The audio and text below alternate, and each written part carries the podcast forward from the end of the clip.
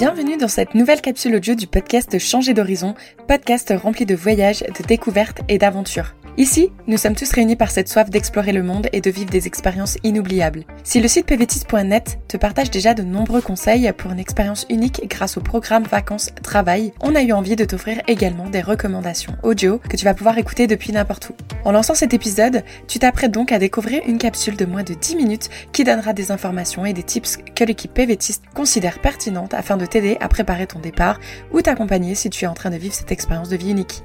A tout de suite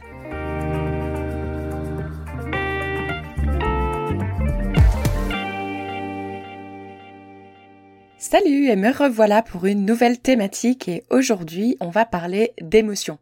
Une émotion c'est quoi? C'est un état passager et intense qui se manifeste aussi bien dans le corps que dans l'esprit en réaction à un élément extérieur ou à une pensée. Lorsqu'on se projette en PVT, on pense souvent aux paysages que l'on va découvrir, aux nouvelles rencontres, aux choses à ne surtout pas oublier dans son sac à dos, mais on oublie souvent la multitude d'émotions que cette expérience va engendrer. Que ce soit avant le départ, pendant le PVT ou lors de votre retour dans votre pays d'origine, vous êtes susceptible de ressentir des émotions très fortes et c'est complètement normal. Il ne faut surtout pas culpabiliser, se sentir isolé ou les rejeter. Dans cette capsule, nous allons évoquer les différents ressentis auxquels vous pourriez être confronté afin d'appréhender au mieux ces étapes. Évidemment, chacun ressentira son voyage de manière différente, il ne faut surtout pas se comparer aux émotions des autres. D'abord, on va parler avant le départ. Il est tout à fait normal de stresser avant un départ, c'est un chamboulement, on quitte son job, son logement, ses proches, on se lance dans l'inconnu. On passe tous par une phase contradictoire de stress et d'appréhension qui se mêle à la joie et l'impatience de partir. Par exemple, même si on a hâte de partir, qu'on peaufine notre itinéraire avec excitation, cela n'empêche pas qu'on puisse avoir peur de la solitude ou bien de ne pas trouver du travail pour financer son voyage. Un autre exemple, c'est parfois les proches ne comprennent pas le projet de partir à l'étranger et malgré le fait qu'on soit sûr de soi, il est plus difficile d'avancer sans l'approbation de sa famille ou de ses amis et on peut être amené à remettre son projet en question. Donc voilà quelques petits conseils pendant cette étape. N'hésitez pas à vous inscrire à nos ateliers de préparation au départ, à lire notre contenu, ou encore à nous contacter sur le forum pour poser vos questions et apaiser votre stress. Ça sera également l'occasion de faire du réseautage et de vous sentir compris. Il est également important d'exprimer et de partager ses inquiétudes à ses proches ou bien à des personnes dans la même situation que la nôtre. Enfin, profitez au maximum de vos amis et votre famille avant le départ pour qu'il soit le moins difficile possible. Ensuite, nous allons voir quel type d'émotion vous pouvez ressentir pendant votre PVT. Tout au long de celui-ci, nous pouvons être confrontés à des émotions contradictoires également. Malgré la distance, notre famille nous soutient et suit nos aventures. Pourtant, on n'arrive pas vraiment à expliquer ce que l'on vit et on se sent parfois incompris ou frustré. Il se peut aussi que l'on soit confronté à plein de nouvelles situations. On voit plein de nouvelles choses, mais le décalage avec la culture locale peut nous déstabiliser et c'est totalement ok.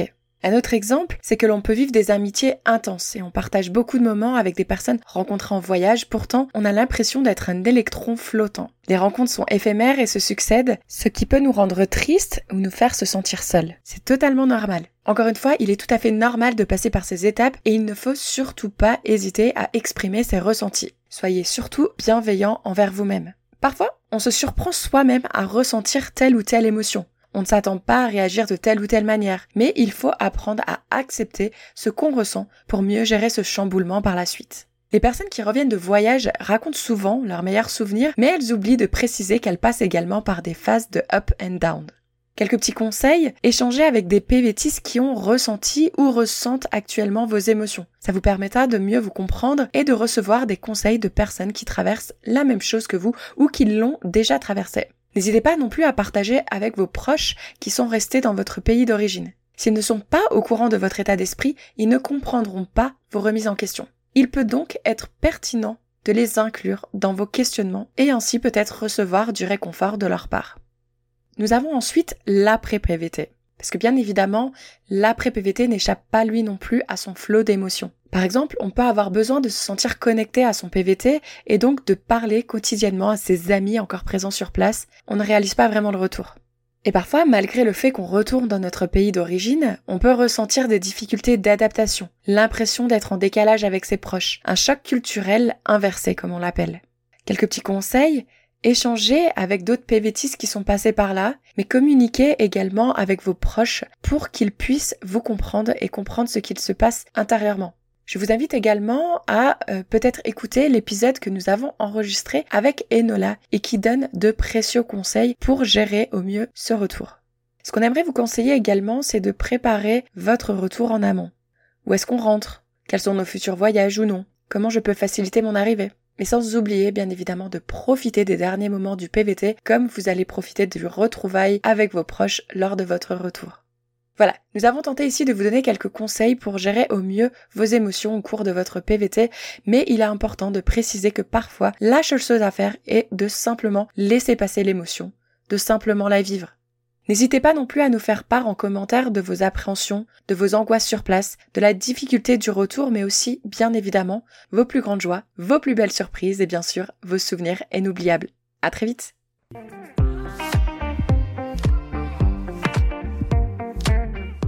Vous êtes arrivé à la fin de cet épisode et on vous en remercie, mais attendez, ne partez pas encore. Permettez-nous de vous rappeler à quel point votre soutien compte pour nous. En vous abonnant à notre chaîne de podcast, vous serez les premiers à être informés de chaque nouvel épisode qui sortira et vous ne manquerez plus jamais une minute de notre contenu. Et si vous avez aimé cet épisode, pourquoi ne pas laisser 5 étoiles et un commentaire sympa? Vos retours nous inspirent à continuer à créer du contenu avec des pays et des sujets qui vous intéressent. Ça nous aide également à toucher de nouvelles oreilles curieuses. Vous faites partie intégrante de notre communauté, alors s'il vous plaît, prenez une minute pour vous abonner, laissez vos étoiles et écrivez-nous un commentaire. Rendez-vous au prochain épisode et d'ici là, on se retrouve sur notre site internet pvtis.net.